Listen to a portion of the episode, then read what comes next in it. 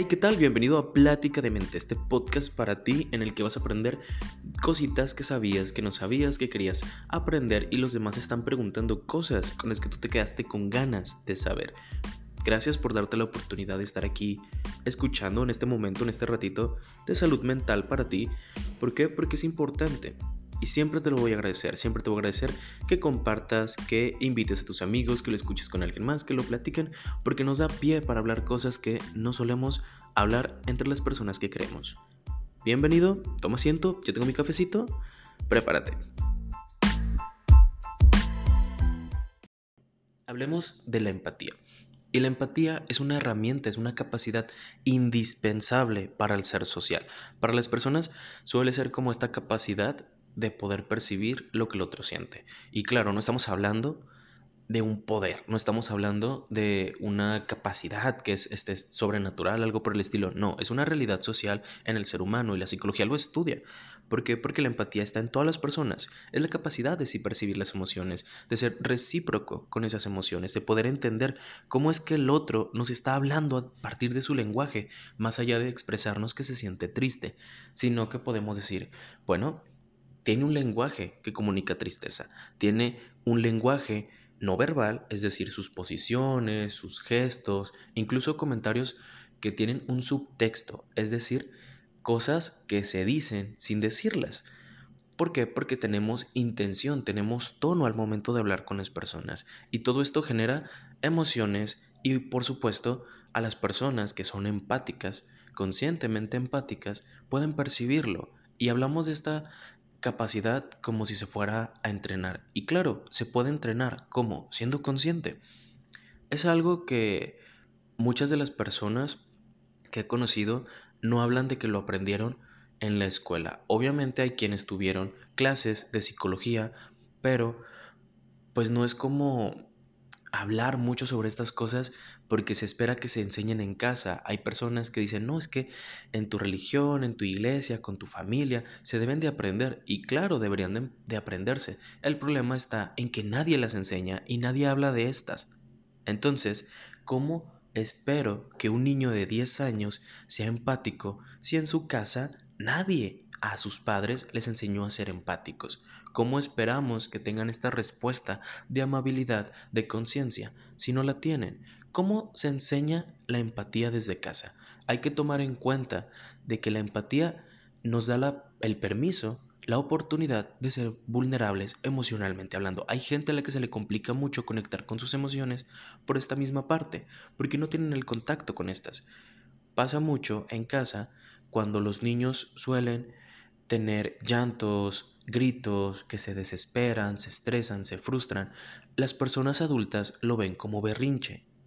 Lo catalogan como esta descarga en la que obviamente ya perdieron el control, son unos niños, así son los niños y claro, así son los niños. Tienen que desesperarse, tienen que entrar en una etapa de frustración porque están conociendo el mundo. Algo muy erróneo que he visto en la práctica clínica, en la área clínica, es esta parte en donde los papás realmente esperan que los niños de 8, 10, 12 actúen como ellos, como si ya hubieran descubierto todas las respuestas del mundo. Cometemos el error de esperar que las demás personas sepan lo que nosotros sabemos, tengan ese conocimiento tanto intelectual como emocional. ¿Por qué? Porque ya lo pasamos. ¿Por qué? Porque no entendemos, no nos bajamos de ese nivel de conciencia de que están aprendiendo hay padres primerizos, hay padres que tienen este tipo de creencia de que es que si no le hago caso, va a dejar de llorar. Si no le hago caso en sus chipiladas, va a dejar de llorar, en sus berrinches, es un histérico, es una histérica, se altera.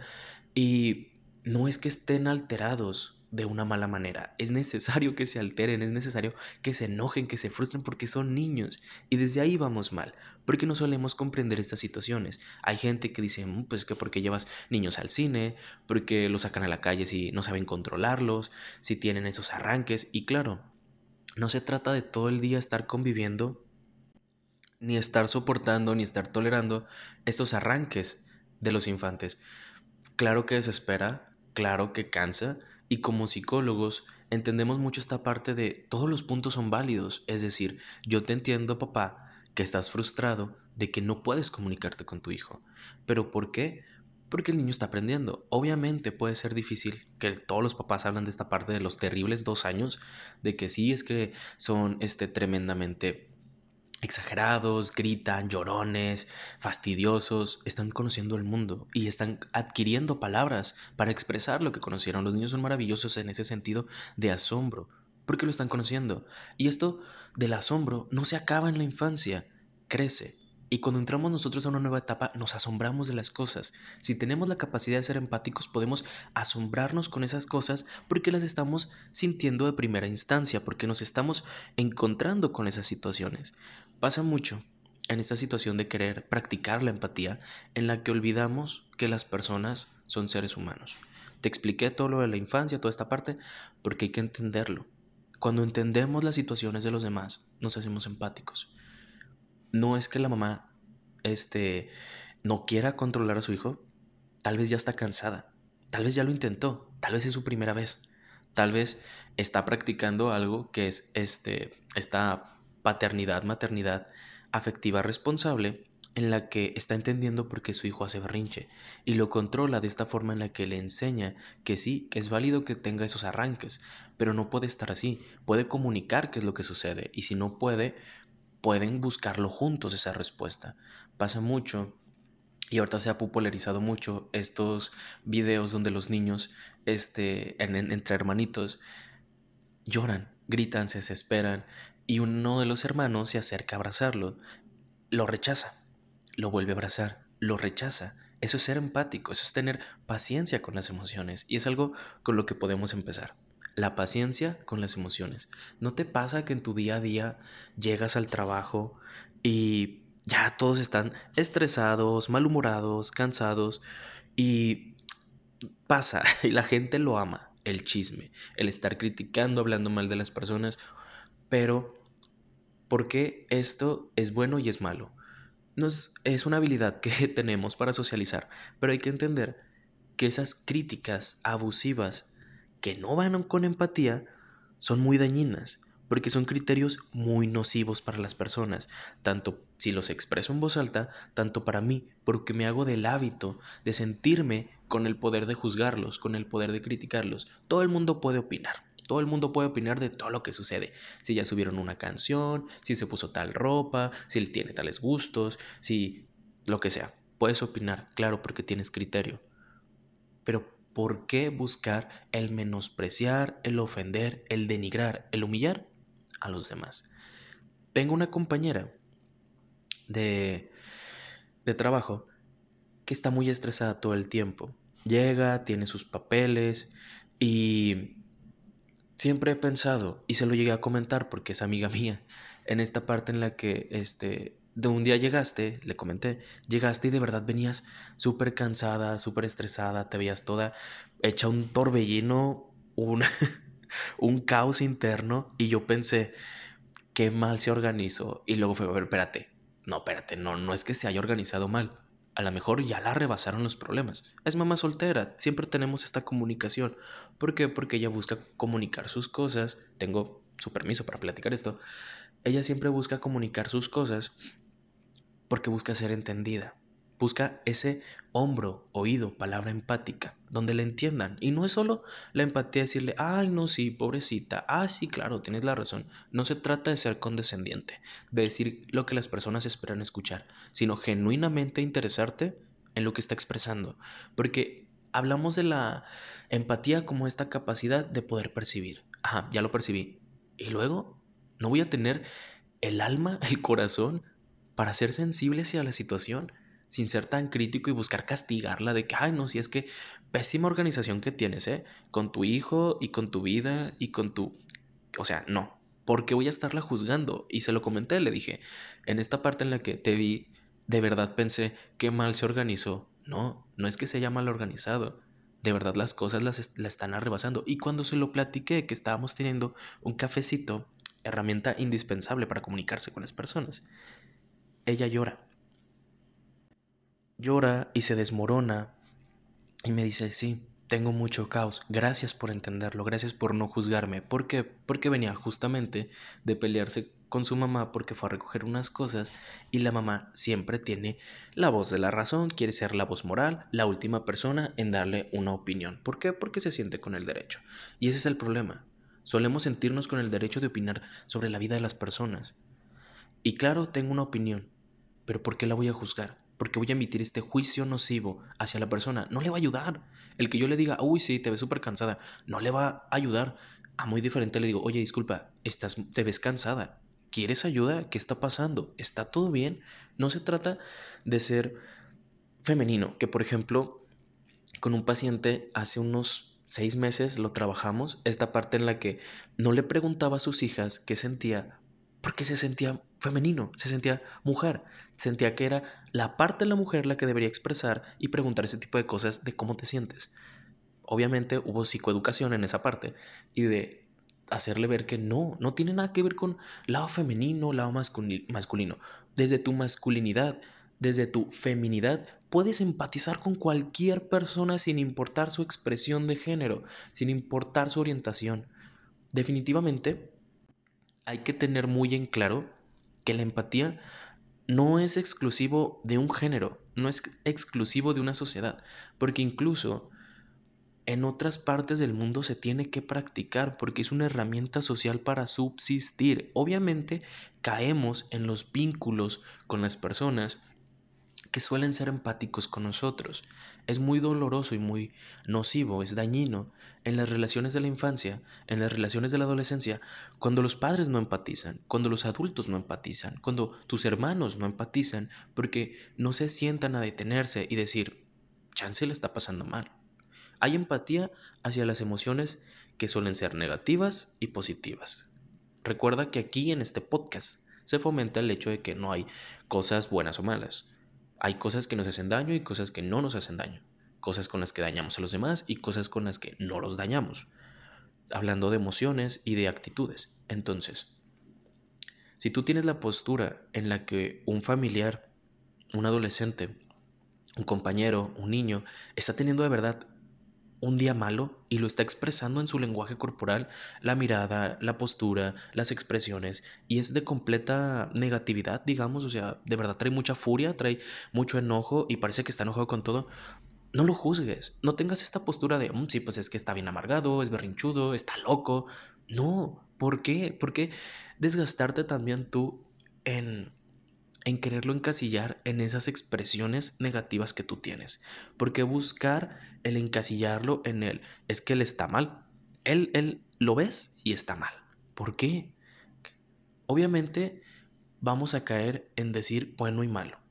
Pero no sería mejor el decir se ve mal. ¿Puedo apoyarlo? Tampoco se trata de ir rescatando a las personas. La empatía no se trata de ir de... de em, ¿cómo decirlo?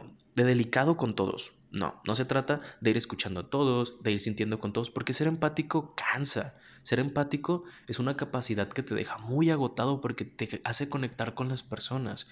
Y obviamente, que es algo que le pasa a los psicólogos si no llevan su proceso terapéutico, se quedan con esas cosas. Cuando vemos pacientes en la consulta, y se los digo porque es mi día a día, tenemos que tener esta parte en la que vamos y hablamos con nuestro terapeuta. Los casos que revisamos los hablamos con otros colegas en una revisión de casos, así se le llama. ¿Por qué?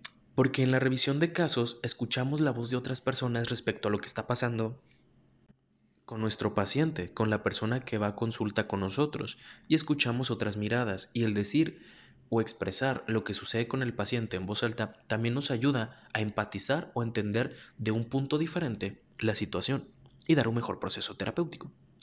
Lo mismo cuando voy a terapia. Voy a terapia como psicólogo, expreso las cosas, expreso algún caso que me abrumó, que me molestó, que me marcó, que me hizo casi querer llorar saliendo de la consulta. Bueno, ¿qué fue lo que pasó ahí? La empatía es una postura una capacidad, una herramienta en la que podemos entender las personas. Puedo cerrar mi empatía y decir, hoy no quiero escuchar a nadie, hoy no voy a escuchar esto, hoy no quiero hacer esto. ¿Por qué? Porque conectar con las personas es cansado. Pero a la vez voy a tener más apertura, más comprensión con la empatía. Tú no sabes cómo la está pasando esa mamá primeriza que el mundo se le está viniendo abajo y llegan mil personas, mil personas de su familia a decirles, a decirle a la pareja, a decirle a la mamá, estás haciendo mal esto. Deberías hacer esto. ¿Por qué no estás haciendo esto? ¿No te estás dando cuenta si así? Tengo amigas, he tenido amigas, conocidas, familiares, que están en esa postura de la mamá primeriza. Y miren qué cansado y desgastante es escuchar personas que solo te van a decir cosas malas de cómo estás llevando tu maternidad. Lo mismo con las personas que van a empezar una carrera universitaria. Vieran qué cansado es la presión de ¿y qué carrera vas a escoger? Si vas a ganar suficiente dinero, obviamente hay preguntas que dices, te lo comento, te lo platico porque me preocupa. Aprendan a expresar esa preocupación.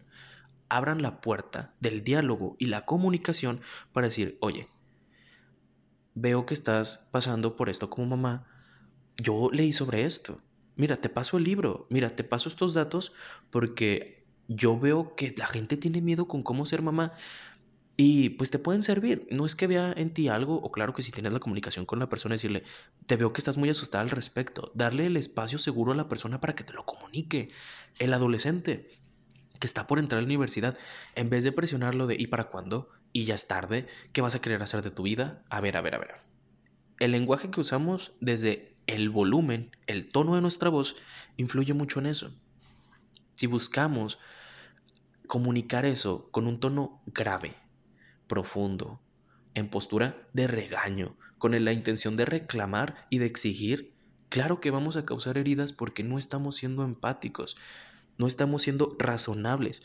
Obviamente pasa con los adolescentes que ellos están en una etapa en la que pues su egocentrismo, este desarrollo biológico, les da la pauta para que se sientan únicos, poderosos, sabios, como si ya lo hubieran vivido todo. Va a ser más complicado, hay que ser empáticos, por favor. Todos fuimos niños, adolescentes, seremos ancianos. Y también está eso, no somos empáticos con la gente más grande, no somos empáticos. Hay muchos videos donde este, las personas adultas de la tercera edad se equivocan con cosas de la nueva tecnología. Te va a pasar. Ríete, ríete a gusto, te va a pasar y se van a reír de ti. Sé empático y comprensivo. No te digo de que ya no te vayas a reír, ya no disfrutes un chiste, ya no... Eh, no que no critiques a las personas, está mal que, que lo hagas desde esa postura, pero no te estoy diciendo que dejes de hacer todo eso, sino que también sé empático, sé comprensivo a las situaciones. ¿Por qué? Porque nos da la oportunidad de no juzgar tan duro, de cada vez hacer juicios menos agresivos, mejorar nuestras relaciones y mejorar la comunicación. Te repito, tú no sabes qué está pasando esa, esa persona.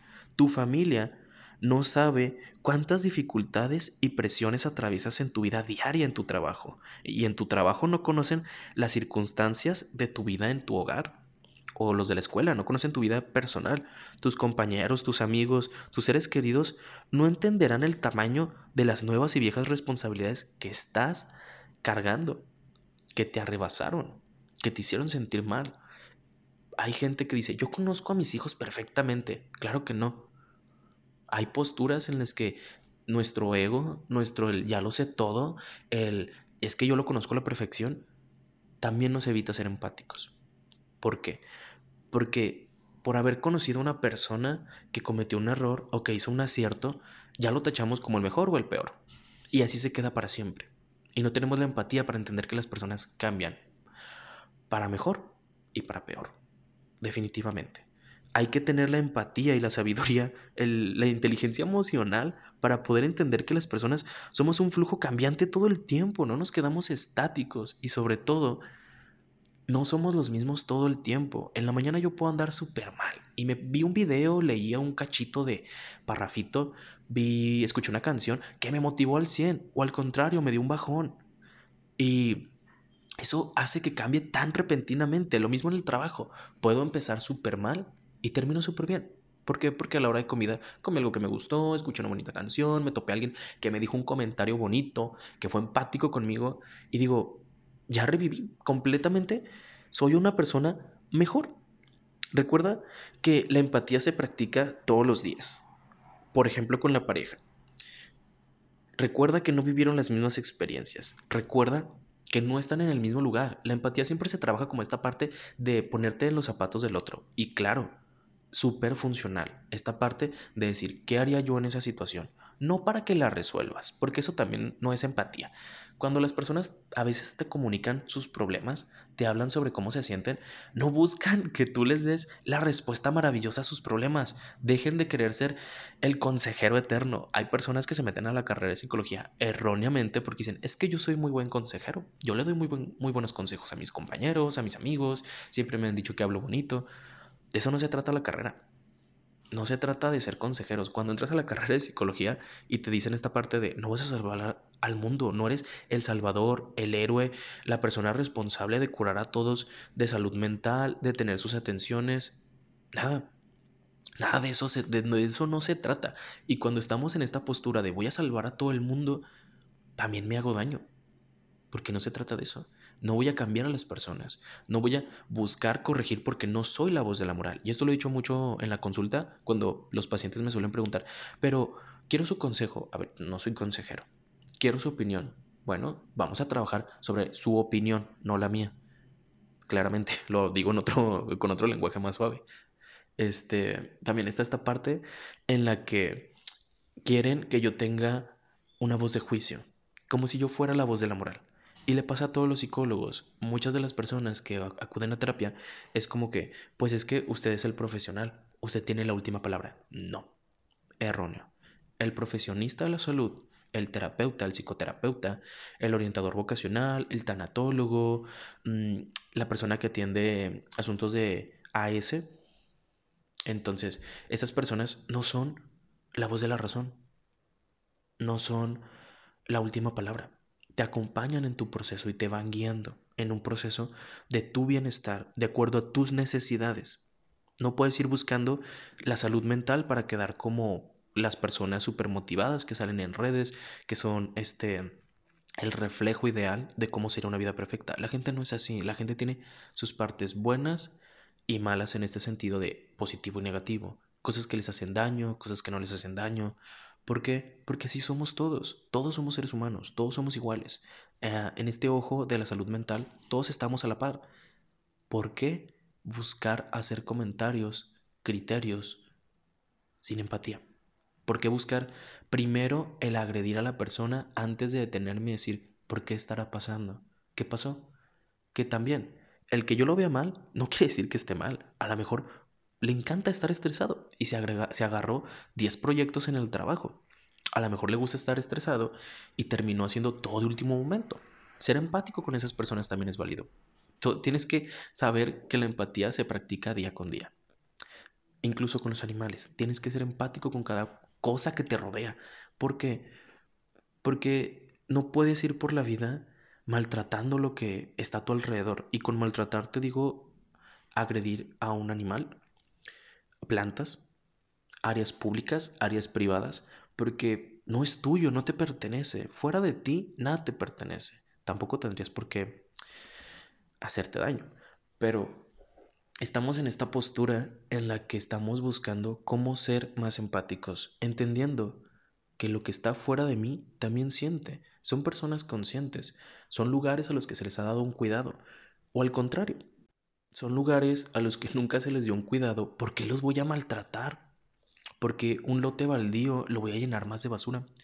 Porque un animal en la calle lo voy a maltratar. ¿Por qué? O sea, ¿por qué buscarías ese tipo de situaciones? Entonces, te invito a que te hagas esta reflexión. Esta reflexión de la empatía es necesaria. La gente habla sobre cómo empezar el año, cómo empezar nuevas cosas, cómo ser mejor persona, cómo atraer esas cosas que quieren. Sea empático. Empieza por ahí, sé empático. Es la herramienta, la capacidad que se puede entrenar más útil de la vida, porque te abre muchas puertas. Claro que las personas van a buscar personas capaces, definitivamente, pero somos seres sociales. Entonces, si tú te topas con una señora que está buscando un empleado que tenga capacidades intelectuales de tal área, y tú tienes esa habilidad empática y se la has demostrado, claro que te va a ver como una primera opción. ¿Por qué? Porque sabe que puede contar contigo, sabe que eres una persona razonable, que eres una persona con juicio, con empatía. Y eso es algo que no te enseñan en la escuela. La empatía te da ese juicio en el sentido de que te haces más crítico, tanto con tus palabras como tus pensamientos.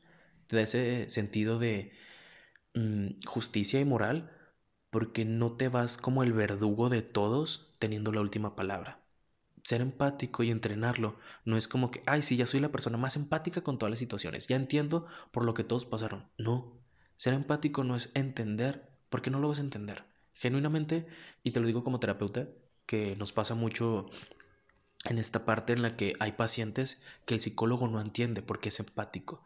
Sabe que esa situación la vivió en casa, la vivió con un familiar, es algo que le está pasando a él. Por ende, no lo va a atender en, terapia, no va a revisar ese proceso en terapia. Va a recomendarle a la persona, debería de, mandarlo con otro terapeuta. ¿Por qué? Porque entiendo mis límites. Ser empático hacia afuera es algo indispensable.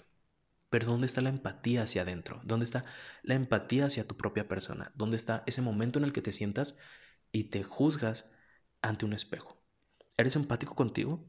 ¿No crees que te estás sobreexigiendo demasiado? ¿No crees que estás siendo demasiado duro con la forma en la que estás haciendo las cosas? Esto es algo que las personas choquean mucho en terapia porque es como, no, pues es que este no soy malo conmigo. ¿No te has dicho groserías? ¿No te has juzgado por la ropa que usas, por los gustos que tienes? ¿No te has juzgado de más en ese sentido de que solo te avientas basura emocional y no te sientas a decirte, ¿cómo me siento hoy? ¿Qué pasó conmigo? ¿Te has puesto en esa postura a revisar eso conscientemente? Porque la empatía es una capacidad que se entrena siendo consciente. Entonces, cuando le pregunto esto a muchos de los pacientes, se quedan con, bueno, pues es que a veces yo sé que no me queda esta ropa, yo sé que estos colores no se me ven bien, yo sé que tengo esas capacidades. ¿De verdad lo estás diciendo con criterio? ¿Alguien fue empático contigo y te dijo así las cosas? ¿O alguien fue agresivo contigo, te dio una mala lección de vida en la que fue muy agresivo contigo y te lo quedaste? Y lo estás replicando en casa. Por eso la empatía hacia afuera debe ser practicada, porque cuando no, somos muy agresivos con el otro. Y cuando somos agresivos con el otro, él se lo va a llevar, él lo va a traer consigo mismo. Cuando esta persona, mi compañera, si yo no me hubiera acercado a ser empático con ella, ella hubiera tenido ese sentimiento, esa reacción de que es que me está juzgando. Esteban ya me había visto, me había juzgado, me había este, hecho tales caras, no me dijo nada, entonces asumo que así fue se pudo haber llevado eso a casa.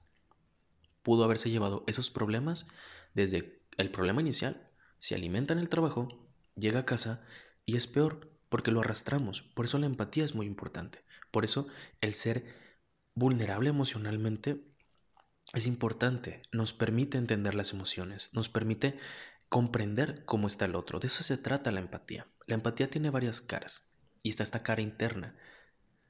Te invito a que sueltes esas cosas. Es más, te lo pido, por favor. ¿Por qué? Porque no te lo mereces. No te mereces nada de eso. No te mereces toda esa crítica que los demás te hicieron. No te la mereces en casa. No te la mereces de tu persona. No seas tan duro contigo mismo. Esa también es parte de la empatía. Sentarte a entender tus emociones, sentarte a entender esto es, desde un punto crítico, es verdad. Soy así, tengo esto, pero puedo hacer esto, puedo trabajar en esto. A diferencia de, claro, todas estas groserías que me dijeron toda la vida, todas estas groserías que me he dicho, todos estos insultos, estas humillaciones, son verdad. Qué cansado que vayas tú por la vida haciendo eso. Qué cansado que lleves un costal, ahora sí como pues lo dice, ¿no? Siempre cargamos con esas emociones, puedes verlo como maletas a tu alrededor que siempre vas a llevar, puedes verlo como un gorro pesado, Puedes verlo como una camisa en blanco que se le pintaron mil cosas que no son tuyas. Puede ser un costal de piedras, suéltalo. Libérate de esas situaciones, que claro, o sea, no es de que ya lo soltaste ya, no, o sea, es de poco a poco. Ve soltando eso. En lugar de decirte mil cosas malas sobre cómo te vestiste hoy, dite una buena. Di un buen comentario sobre ti. Si vas a decir una cosa mala, apachúrrala con 10 comentarios buenos. No se trata de positividad tóxica o vibrar alto o algo por el estilo, no, no de ese tipo de situaciones, sino una genuina empatía hacia ti, de verdad entenderte, sentarte y ponerte a platicar contigo como si fueras una persona externa, ajena a ti, y dite esas cosas. Háblate con sinceridad. Siéntate ante el espejo, recuéstate, tómate un baño y piensa. Háblalo en voz alta si tienes la oportunidad. Habla en voz alta esas situaciones que dices, sí fue muy pesado, sí fue muy duro. Entonces, ¿ya hemos hablado de esto? ¿Ya hablamos de la empatía? Muchas gracias por llegar a este punto del podcast. Ya dejamos ahí un par de cositas que podríamos hacer. ¿Ya aprendiste? Si crees necesario volverlo a escuchar, escúchalo las veces que sea necesario.